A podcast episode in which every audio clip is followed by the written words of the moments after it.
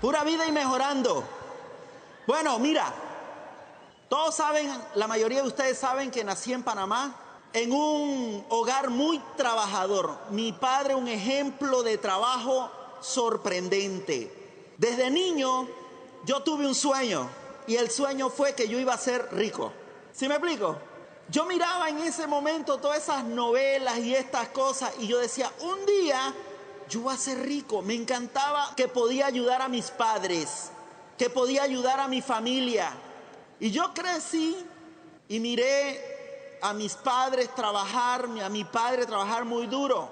Y un día, igual creciendo, yo sembraba en el campo con mi papá, sembrábamos yuca, sembrábamos, eh, eh, aporreábamos frijoles, sembrábamos frijoles, chiles, como le llamen, y los vendíamos en los, en los puestos estos de, de los mercados. Vendíamos todo esto y yo ganaba dinero, vendíamos chances, números. Yo no sé si ustedes conocen de lo que estoy hablando, pero con la lotería, chances. Yo andaba en una bicicleta por todo el barrio los miércoles y domingos vendiendo chances, criamos cerdos, yo vendía los cerdos, vendía los chiles y era el joven que más dinero tenía en la escuela. Pero un día viene alguien y me dice, ¿quieres hacerte rico? Y yo digo, sí, listo, me dice, estudia electrónica. estudia electrónica. Y yo le hago caso. Estudio electrónica dejo mi siembra y todo y escuchen esto, me va mucho peor porque empiezo a tener un empleo donde me pagan 175 dólares al mes. ¿Es verdad? Sí, así es. 175 dólares al mes. Yo los cobraba y era como algo tan impresionante porque yo ganaba ese dinero y dos, tres días después ya no tenía nada le pedía prestado a mi madre. Y así iba, así iba y así iba. Y la verdad, la verdad, yo recuerdo que a veces no tenía para el almuerzo. Y atrás del trabajo yo recuerdo que había un árboles de mango, yo me subía y almorzábamos mango. Y un día, viviendo el día a día, pasa un amigo. Ah, bueno, a todo esto, mi, todos mis compañeros tomaban. Tomaban. Y adivina qué, yo también. Y yo recuerdo que un día nos vamos de fiesta y yo sé que nos pasamos. Y caminando hacia mi casa, que eran como unos 100 metros, en medio caminar, yo me caí y me quedé ahí dormido. Me levanta un señor como a las 6 de la mañana y me dice, eres muy trabajador, eres muy trabajador, eres un chico con mucho potencial si sigues así vas a terminar con tu vida. Y yo me levanté ahí con una vergüenza y yo recuerdo exactamente eso como el día de hoy, cuando yo oré y dije, Dios, yo no quiero este estilo de vida.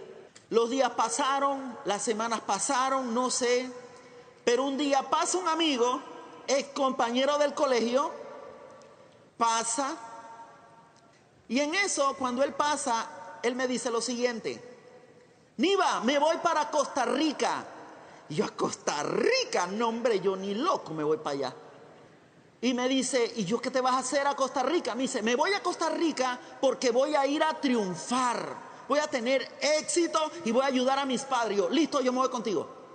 Me dio el plan de negocio. Inmediatamente yo digo, listo, yo firmo.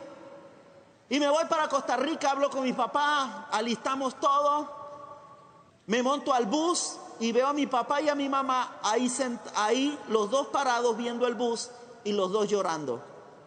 Yo bajé del bus, abracé a mi padre y le dije, tranquilo, que yo voy a ir a Costa Rica a triunfar. Yo voy a ir a Costa Rica y voy a regresar a Panamá como un ganador. Le di la mano a mi padre y lo veo llorar por primera vez en la vida y le prometí que yo llegaba como un triunfador. Abracé a papá, abracé a mi madre, lloramos los tres, me monté al bus y mi padre me dijo, cuando le dije eso, me dice, anda y cumple lo que me estás prometiendo. Me monto al bus, llego, cuando voy llegando a Costa Rica, me pregunto y empiezo a caer en cuenta dónde voy a ir a dormir. Le hablo con mi compañero y me dice, yo voy para donde mi prima. Y yo digo, no, vamos para donde tu prima. Cuando llego a la casa de la prima eran como 10 panameños y dos habitaciones. ¿Y, ¿Y cuál es mi habitación? No, papito, en esta habitación usted va a dormir en el piso. Ya ahí empezó la cosa, en la noche viene un compañero y me dice, vamos a darle la bienvenida a los nuevos integrantes del equipo, vámonos de fiesta. Y entonces yo dije, no, yo vine a triunfar. Yo vine a triunfar, a conquistar mi sueño y llegar como un ganador. Se fueron. A la segunda semana, porque los jueves se iban de fiesta porque era barra libre. Entonces, ya los ocho días, vámonos de fiesta. Y yo, no, yo vine a triunfar. Como al tercer jueves, vámonos de fiesta. Y Nibardito dijo, vámonos de fiesta. No, este panameñito loco llega a Costa Rica, tú sabes, estoy bailando ahí en la discoteca y a mi compañero empieza una pelea ahí con unos manes puño a puño. Yo no, ¿Hay algún panameño aquí? No sé. Pero ustedes pueden preguntar cómo somos las, las personas de Chiriquí, los chiricanos. Tenemos como un poco el ego, un poco así, somos como muy peleantines. Entonces, claro, yo veo a mi compañero, hay que defenderlo. Y ni Bardito, donde viene a entrar en la bronca, me agarra la policía. Yo, su pasaporte, mijito, venga para acá. Esto nunca lo he contado, pero ojalá solamente que entre ustedes y nosotros aquí. Entonces, yo estoy, yo estoy y me agarra la policía y entonces nos meten al auto. Me montan al carro y yo decía, Dios mío, ¿yo qué hago aquí? que ni mi padre se entere. No, no, no, yo qué hago aquí, que me deporten a Panamá. No, esto es una vergüenza. Mira, me dejaron hoy que yo sé que conozco la geografía de Costa Rica. Yo vivo en un lugar que se llama Calle Blancos, de Guadalupe. Me dejaron en Zapote, o sea, eso queda caminando como tres horas. Y yo iba peleando con él toda la distancia. Y llegamos a la casa, yo me dormí y tal eso pasó. Luego nos despidieron de esa casa y nos fuimos a buscar otra casa y parece que hay que pagar allá depósito y todo lo demás. Empezamos a sumar, ¿cuánto tienes tú? ¿Cuánto tiene lo otro? Tal, tal. dice, solo alcanza para el alquiler de la casa y no, pasa, no alcanza para comer. Listo, busquemos algo más barato. Listo, busquemos algo más barato para que nos alcance para el desayuno pero había que desayunar bien, porque no había almuerzo, no había cena. Nos vamos y no encontramos casa el primer día. Y eran las 4 de la tarde y mi bardito estaba en un parque. Al frente empieza, eh, empieza a llover, me voy para un lugar así, el parque ahí y yo acá. Y yo decía, me toca dormir en un parque. Y yo decía, Tendré que conseguir cartón. No, qué vergüenza, Dios mío, no lo puedo creer. Eran como las 5 de la tarde, por ahí empieza a llover. Y yo digo, me mojaron mi cama. Y yo, no, yo no duermo ahí. No, no, no, no, no. Estamos en bancarrota, pero no es lo mismo dormir en un parque. Entonces nos sentamos así, nos sentamos como una cosa así. Y yo recuerdo que yo estoy sentado así y mi compañero me dijo, tengo la solución. Y yo me paro y yo, wow, ¿cuál es la solución? Nos vamos para Panamá. Hasta aquí llegó este sufrimiento. Y donde yo le iba a decir, si es cierto, nos vamos para Panamá, me acordé lo que le había dicho a mi papá. A Panamá llego como un ganador. Y adivina qué hice yo. Yo dije, no, nadie se va para Panamá. Aquí vamos a estar, vamos a triunfar, vamos a hacer algo, algo tenemos que hacer. Llamamos al Señor que nos despidió de la casa para que volviera a confiar en uno. ¡Ring! Olga, vea, yo sé que usted nos sacó de la casa, usted sabe y todo, pero es que estamos en un parque y llovió. Si, si, si no, usted no me da la oportunidad de dormir en el piso de la casa, yo duermo en un parque y está mojado. Dice, ok, perfecto vengan para acá, pero eso sí, mañana temprano, listo, perfecto. Llegamos a la casa y vemos el piso, dormí en el piso a la una de la mañana, yo con mi espalda toda dolorida, me fui para un closet de madera. Yo sé que ninguno de ustedes ha pasado por esto, pero yo estoy así con las piernas para arriba. Primero a la una de la mañana en el piso, parecía una cucaracha. Y luego como a la una y media, con los pies para arriba en el closet, parecía un murciélago. Entonces yo estoy ahí, al día siguiente lo mismo. Cuando llegaba al día siguiente, yo desayunaba, pero en serio, porque no había almuerzo y no había cena. Pero también me acordé de algo y, los problemas económicos no son problemas de dinero, son problemas de creatividad. Llamé a mi amigo a las 12 del día. Hola, ¿cómo estás? Quiero irte a visitar. Y a la hora de la cena, hola, ¿cómo estás? Quiero irte a visitar. Ya ustedes saben por dónde andaba la cosa. Y te lo digo que yo puedo llegar a la casa de alguien y no me da vergüenza pedir comida. Yo voy a la casa de mi down y yo le digo, alístate algo ahí que tengo hambre. Pero bueno,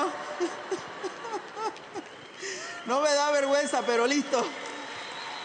Ay, Dios mío. Pero bueno, pasaron los días, estamos ahí hablando él y yo, y empezamos a hablar, y dicen que va a abrir, un negocio que se llama Amway a Costa Rica. Y que va a abrir Amway en Costa Rica y que podía ser un negociazo. Yo Amway, nunca en la vida he escuchado Amway. Listo, perfecto, llega eh, eh, Amway, me invita una persona. ¿Y de qué se trata? ¿Me dan el plan? No, no me interesa. Me vuelven a contactar, ¿de qué se trata? No, no me interesa. Voy a Panamá, me vuelven a hablar del plan. No, no me interesa. Yo digo, esta gente de Amway me andan persiguiendo. Voy en el bus y un señor que va a la par va leyendo un libro. El libro que va leyendo le me pregunta a mí qué hago en Costa Rica, le explico que vine a triunfar y, y él me dice, ¿y qué libro estás leyendo? Yo, no, ninguno. Pero si no tienes tiempo para leer un libro, ¿cómo vas a, a tener tiempo, carácter, habilidades para ser exitoso? ¿Y qué libro está leyendo usted? Este libro tiene el secreto de los ricos. Lo que saben los ricos que la clase media y pobre no saben. Yo dame el libro ese. Mañana a las 7 de la noche voy a estar hablando de este libro. Listo, yo voy. Pero empiezo a sospechar que Entonces, mi hermana escuchó que iba a la par por primera vez, ella me acompañaba a Costa Rica, escucha y dice, y yo le dije, yo le dije que no, pero yo número de teléfono no tengo. Y ella le dice, dale el del trabajo. Y yo, cuidado que es lo de Ango esto y tal. Y bueno, listo. Al día siguiente, ¡ring! Mi bardito agarra, hola. Yo, sí, el secreto de los ricos. A las 7 de la noche. Listo, voy para allá. Llego yo en una camiseta, unas tenis altas, un pantalón como brillante de esos brillantes y un tumbado porque yo antes caminaba y que así. Ese vio el plan. Entonces llego a ver el plan. Toda la sala llena de doctores y profesionales. Y llego yo. ¿Cómo está mi gente? Buenas. ¿Qué onda? ¿Cómo están todos? Bien. Y me sientan atrás de la reunión. Yo iba para adelante. No, para atrás, mijo porque desentonaba la reunión. Al final yo no sé qué pasó con ellos, pero yo sé que yo entré al negocio de Amway. Yo sé que yo entré al negocio. Ellos no sé. Iban como dos, tres meses, 0%. Adivina qué nivel iba ya a los seis meses en el negocio. 0%.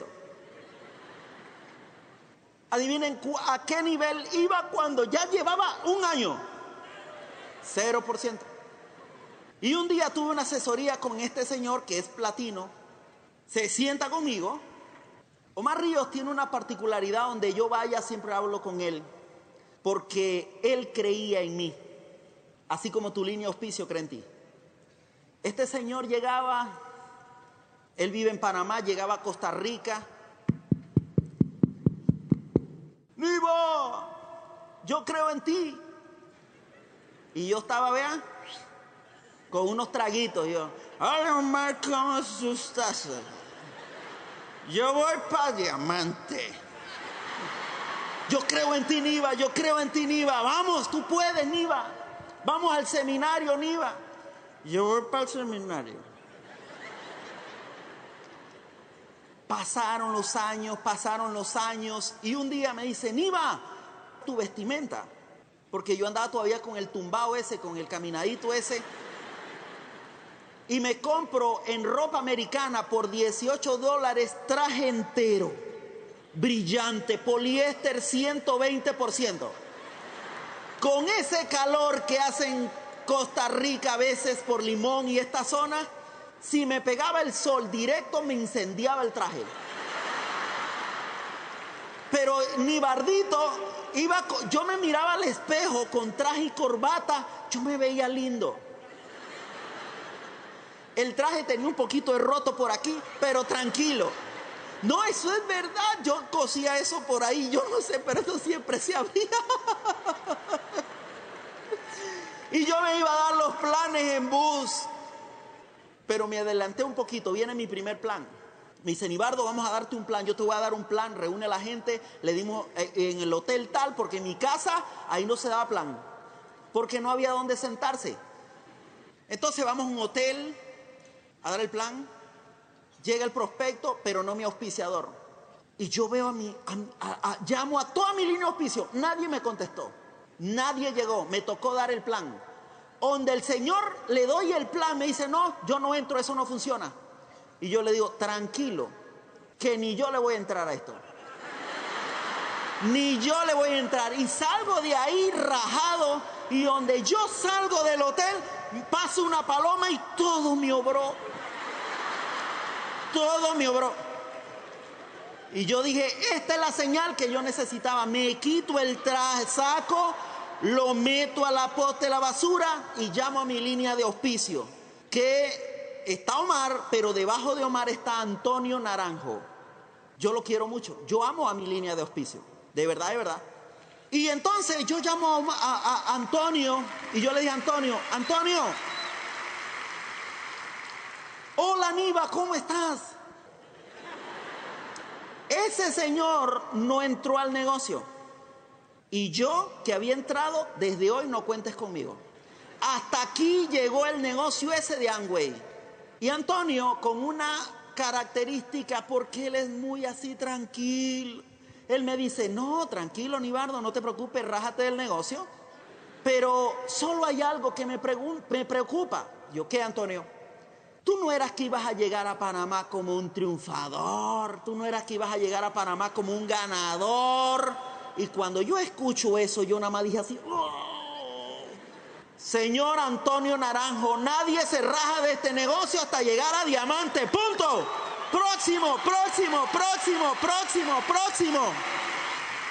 No me dio la gana de rajarme. Porque a Panamá tenía que llegar como un ganador. Y todos dirían ustedes, ah, sí, ya de ahí en adelante viene el crecimiento. Primer año en el negocio, ¿qué nivel teníamos? Cero. Segundo, cero. Pero vino el cuarto, ¿qué nivel teníamos? cero. Y un día estoy acostado porque ya llevaba, no sé, creo que, si no me equivoco, llevaba, creo que eran como 5 o 7 años, no recuerdo, eso lo tengo que ajustar un poco. Yo estoy acostado, me entra una depresión. Nada me funcionaba, nada. Yo recuerdo, mira, caminábamos y en esta parte los zapatos se le hacen unos huequitos aquí en, el tacón. Yo sé que ustedes no saben de eso, pero en los míos sí se abría. Y cuando yo iba entrando a la junta, los zapatos, el tacón aquí con los huequitos, se le entraba piedra. Y eso sonaba crack, crack, crack, crack, crack. Yo pensaba que nadie se daba cuenta y yo sentía eso tan elegante. A mí me gustaba el sonidito ese. Ay, Dios mío. Increíble. Entraba y luego me iba a la casa y yo decía, qué bueno sería un bistec, un pollo, un pescado. Pero mientras tanto, arroz con arroz. Y de repente estoy en el cuarto, varios años, nada me funcionaba, estoy acostado, Eran las 11 de la mañana y no me quería levantar. Y veo la puerta se abre y veo a mi compañero que estaba ahí cocinando. En una estufita de esas chiquititas que son para camping, con un cilindrito, hacía el arroz y yo lo miraba. Hacía un huevo picado ahí y tal cosa. Y yo lo miraba y yo digo, qué pobreza esta, Dios mío. ah, y yo empiezo a llorar porque la verdad yo había perdido el sueño, la energía, había perdido todo esto. Una señora se me acerca a mí y me dice, Nibardo, hay alguien que me ha preguntado muchísimas veces por usted. Dice que usted es guapo, que usted es bien parecido y que te quiere conocer y que quiere ser tu amiga. Y yo le digo, listo, preséntamela, pero ya. ¿A dónde está? Yo, tienes que esperar hasta el domingo. ¿Hasta el domingo? No. Ya. Digo, no, ya no. Hasta el domingo. Listo, ni modo. Llego el domingo porque había, iban a reunir, como una fiesta. Yo me pongo mi perfume de pacholí. Voy a ver a la fiesta y en eso veo a lleno tal cual como está ahí. Vean, cuando yo vi a lleno, yo la vi bien y yo digo, esta es. Y desde ahí no me he separado de ella. Aquí estamos. Bueno, ahorita les, les cuento la realidad de la historia. Yo igual que Nibardo vengo de una familia bastante numerosa, vengo del campo, igual haciendo oficios de, lo, que uno hace en el campo normalmente, sembrar, eh, aporrear frijoles, arrancar frijoles, eh, sembrar yuca, etcétera, etcétera. Yo vengo de ahí también. Eh, aprendí de mi familia siempre a trabajar fuertes. Eh, mi mamá nos decía, lo único que nosotros les podemos dejar es, em, que estudien. Entonces siempre ella se enfocó en que nosotros estudiáramos, terminé el colegio. Como no había dinero para mandarme a la universidad, porque en aquella época no había universidades como hay ahora por todo lado, había que trasladarse hasta la capital y desde el campo a la capital, pues... Eh, eh, yo no tenía familia y no había dinero para mandarme a la universidad, entonces dos años yo me quedé en mi casa, pero no haciendo oficios en mi casa, sino eh, siendo la ayudante de mi papá. Yo amo a mi papá y me encantaba estar con él. Entonces todas las mañanas, a las 5 de la mañana, él alistaba el caballo y me alistaba mi caballo a mí. Y nos íbamos los dos. Me encantaba escucharlo, me encantaba eh, cómo él miraba la vida, cómo me aconsejaba. Y mientras él ordeñaba a las vacas, yo eh, le arriaba los terneros, le ayudaba. Es, esa era, esa era mi, mi forma de, de, agradecerle, decía yo, o de pasar más tiempo con él. Pero llegó el momento en que yo dije, tengo que hacer algo. Eh, busqué, me fui con una tía para la capital, busqué una habitación donde hospedaban a los estudiantes que venían del campo, me dieron una beca y empecé a estudiar y empecé a trabajar porque yo quería ser independiente, yo quería ser una mujer eh, que no dependiera de nadie, que más bien ayudara, aportar a mi familia. Y así lo hice, siempre nos enseñaron valores, principios de vida, eh, que fue ejemplo en mi casa.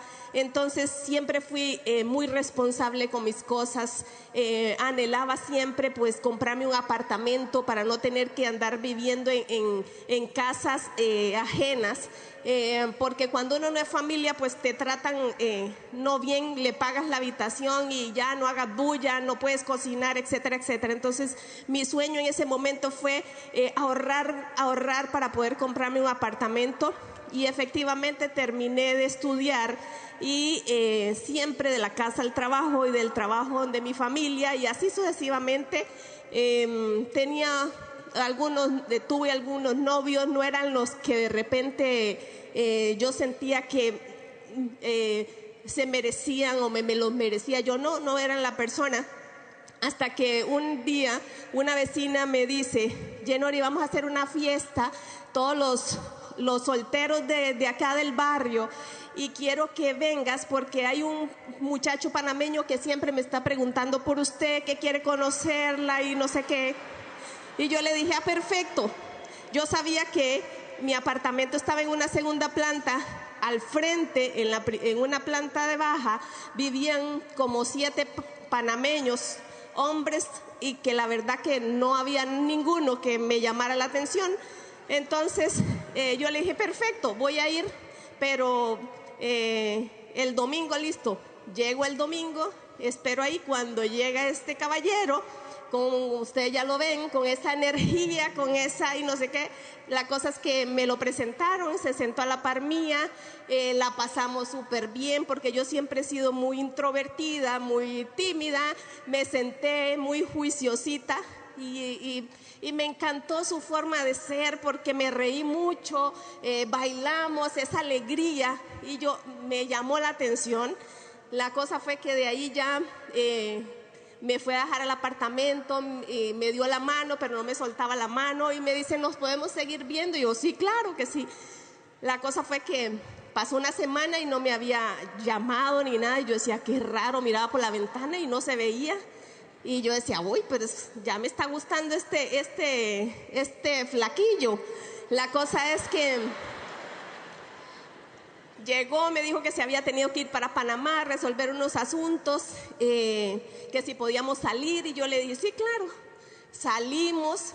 Eh, yo, yo aprendí que, eh, que yo lo que me como, lo que yo, yo lo pagaba o sea que yo era ya una mujer independiente, no me gustaba que nadie me invitara, porque yo decía, si un hombre me invita, luego va a querer quién sabe qué. Ah, eh, entonces yo dije, no, yo pago y listo, yo tengo el, yo tengo el control, decía yo.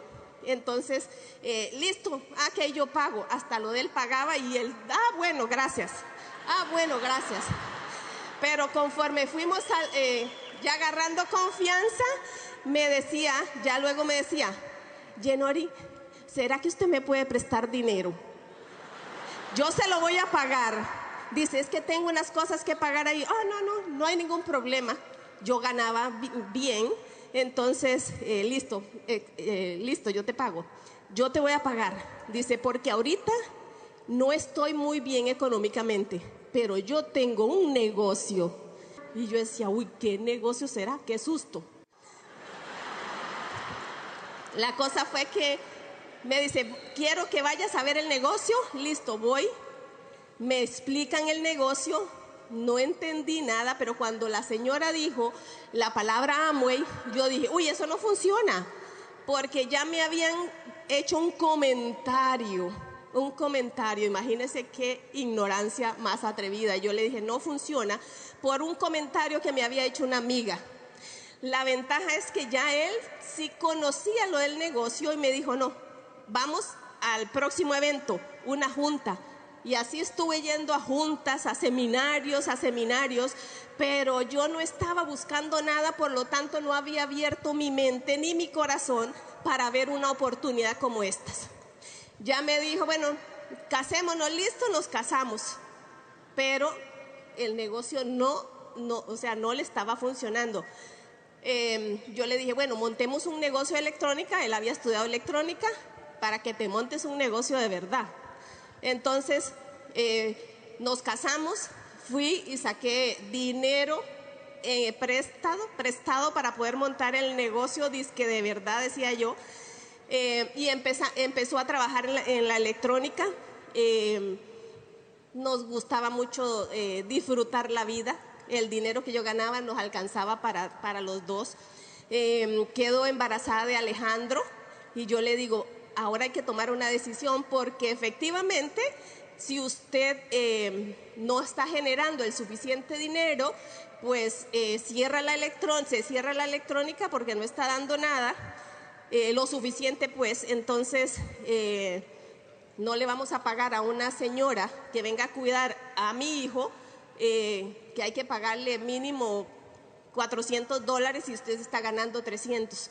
Entonces decidimos que él fuera la nana de mi hijo y fue la nana de mi hijo por un año. Por un año mientras yo trabajaba, él cuidaba al niño. Eh, iba a dar algunos planes, eh, a, vender producto, a hacer algo en el negocio, pero yo sentía que no daba su milla extra, su milla extra, por lo tanto el negocio no estaba funcionándonos. Em, antes de nacer mi hijo, em, yo le dije, no, definitivamente eh, ah, porque cuando ya yo estaba embarazada, ya yo no salía a rumbear con él, pero él sí iba a rumbear. Entonces, a veces eh, yo decía, ¿cómo usted se va a rumbear? Y no, o sea, hay que ahorrar el dinero porque van a ser Alejandro. Entonces yo le dije, no.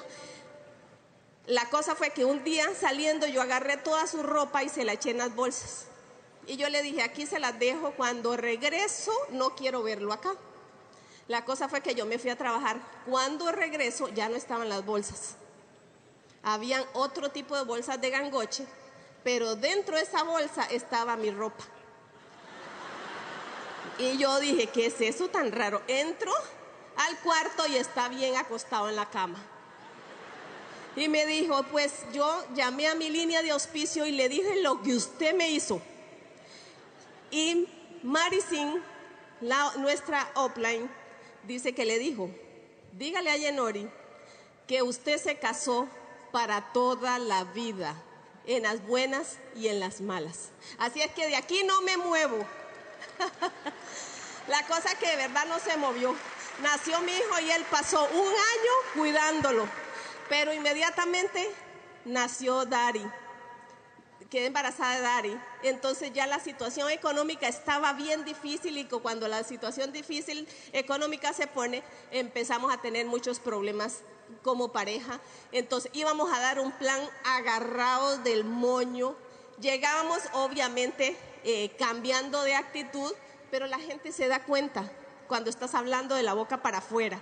Un negocio de familia, un negocio de... y nosotros peleados. Y no pasaba nada. Y yo le decía, Dios mío, pero tenemos que hacer algo diferente. No tenemos otra oportunidad de poder darle a nuestros hijos la vida que ellos se merecen. No es posible que yo salía en bus porque no había para comprar un carro. Sea que ya mi salario estaba todo... Eh, respaldando préstamos que habíamos sacado para el negocio tradicional. Apenas nos alcanzaba para sobrevivir. La cosa es que empezábamos a ver el negocio, no nos perdíamos ningún evento, estábamos creciendo. Em, yo le echaba mucho la culpa a él y yo decía, es que este negocio no nos está funcionando porque usted no está dando la milla extra. A veces, eh, y es normal cuando a veces uno quiere que el negocio le funcione, pero sabes que no estás haciendo lo correcto para que funcione. Salíamos un día, una semana, todos los días. A la otra semana, como no había pasado nada, ya no salíamos a trabajar el negocio. Obviamente no da un resultado, porque tiene que ser constante el trabajo. Empezamos a, a, a creer eh, eh, uno en el otro. Yo le decía, este es el negocio. Si ya hay personas que están teniendo éxito, que están comprando casa, que están comprando carro, que están viajando por el mundo, ¿por qué nosotros no? Yo quiero que mis hijos tengan otra calidad de vida y es con el negocio de Amway. No hay, o sea, nosotros no tenemos nada que nos respalde que diga, sí, si no es el negocio de Amway, pues aquí tengo eh, el dinero que me ha dejado de herencia mis papás. No, no teníamos absolutamente nada más que la oportunidad del negocio de Amway, que la puede hacer cualquiera, cualquiera, no se necesita nada especial. Y empezamos a creer y a soñar y yo pegaba en la refri y me visualizaba todo el tiempo la vida que queríamos.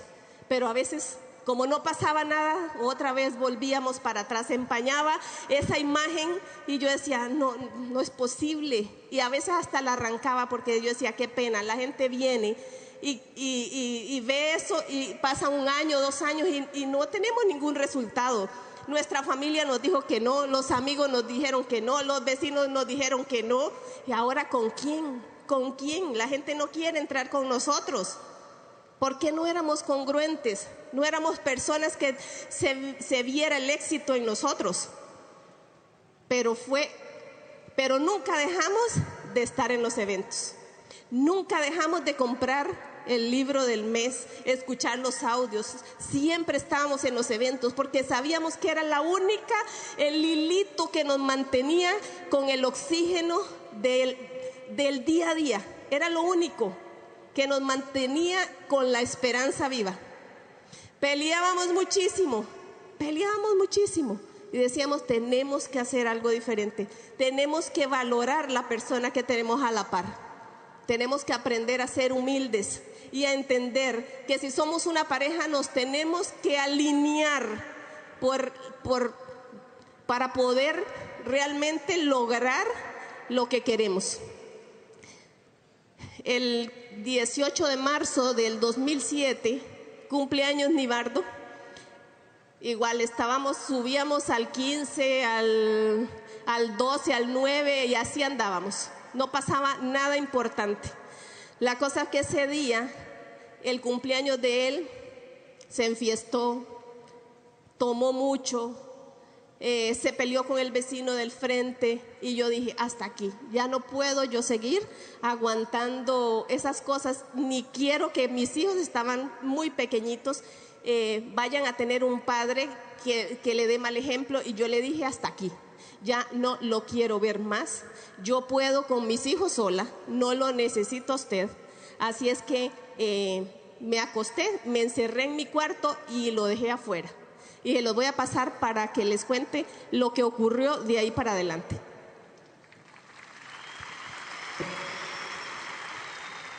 Vamos aclarando algunas cosas aquí.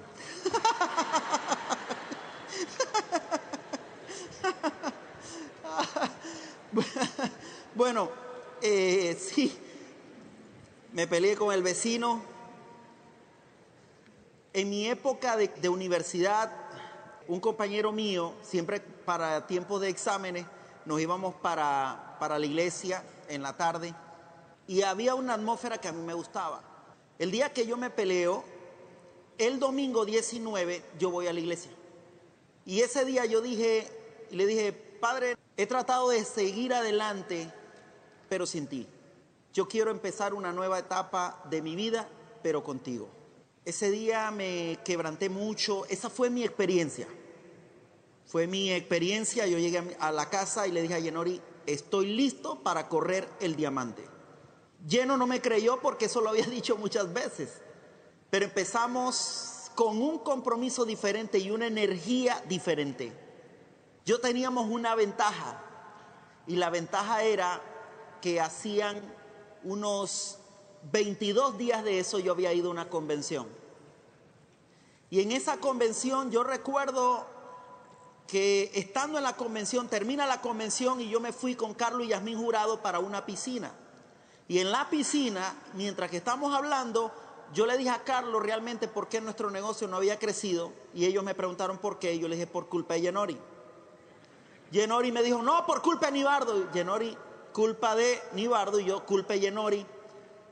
Y eso a mí me molestó mucho conmigo mismo porque salí de esa convención y yo prometí públicamente que yo me iba a calificar al 25%. Y otra vez seguía con estos hábitos. Ustedes van a salir de esta convención este fin de semana.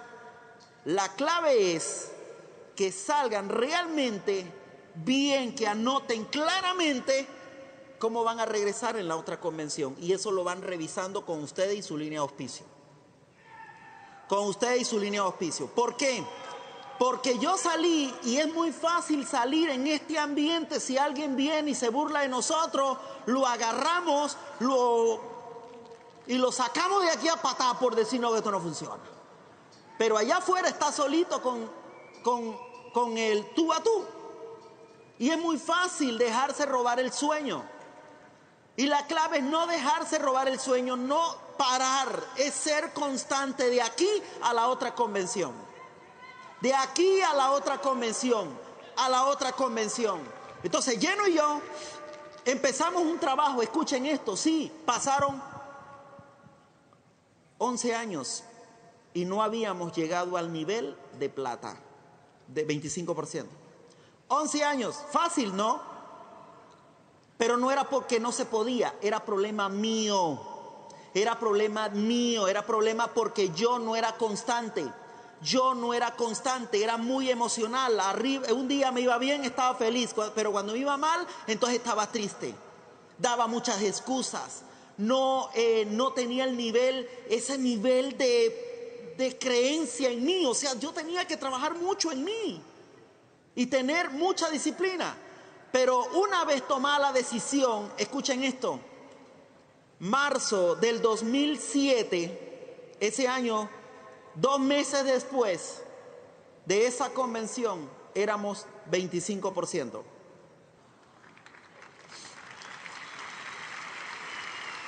Y en el 2010 nos hicimos diamantes. Y yo recuerdo porque fue muy lindo, fue en julio. Y eran las 3 de la tarde y miramos el mapa. Ya teníamos cinco patas calificadas. La secta le faltaban unos 300, bueno, allá es como 150 puntos en comparación con ustedes, para calificar.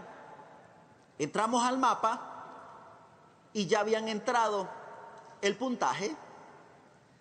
Y yo estoy así con lleno viendo el mapa y ya sabíamos que éramos diamantes.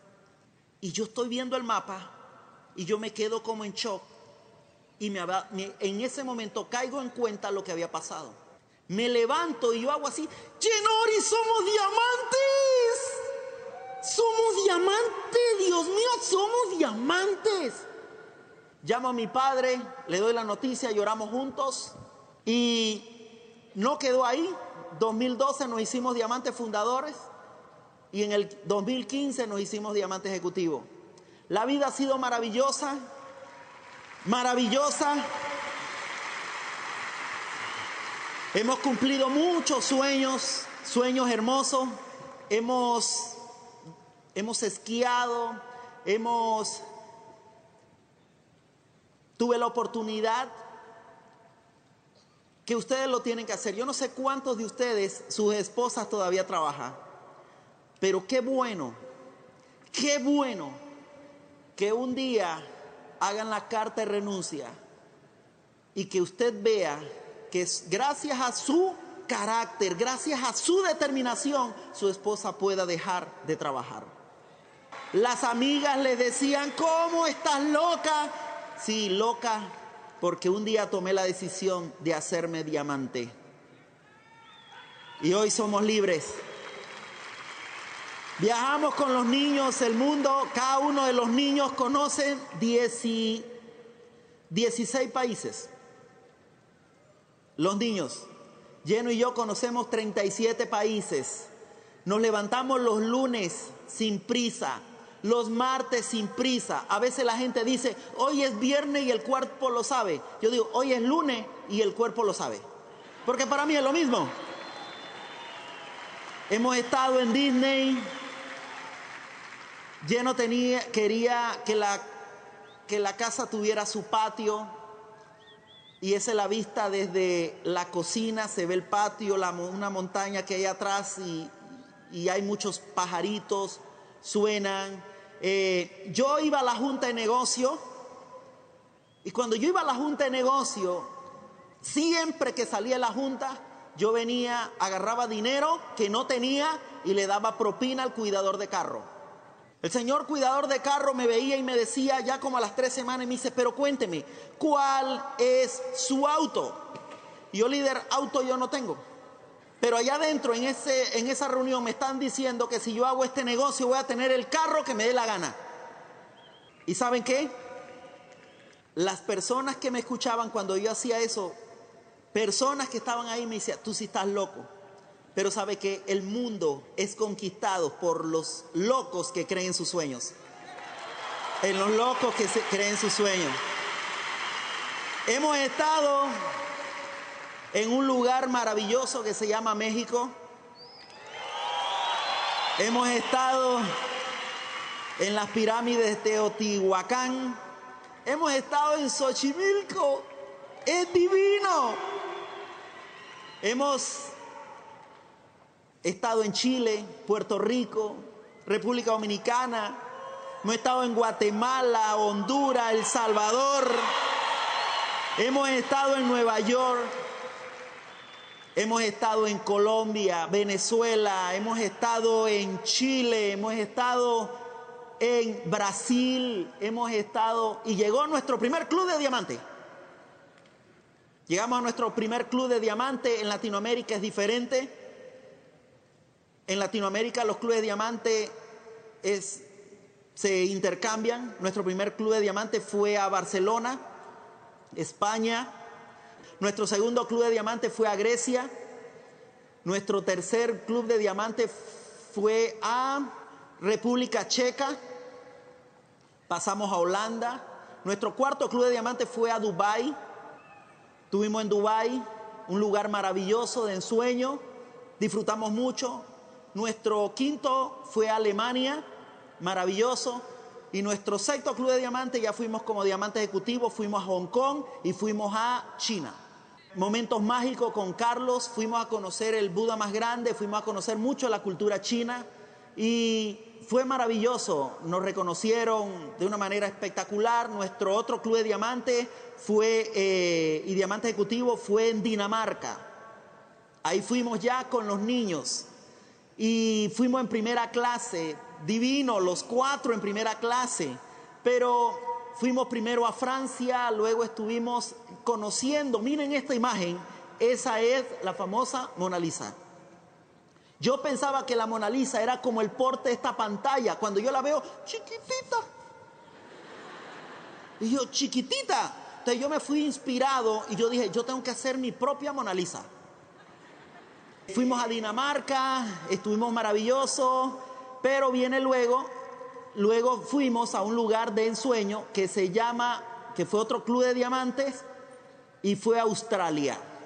En Australia fue chévere porque en Australia, les voy a comentar algo, el boleto en primera clase de los niños, cada uno valía 7.500 dólares. Acuérdense, ya éramos diamantes ejecutivos. Yo listo, 15 mil dólares en primera clase ellos también. Y nos fuimos para ese viaje, pero montándonos al avión, le dijimos a este viaje, vamos, pero pueden comprar lo que ustedes quieran.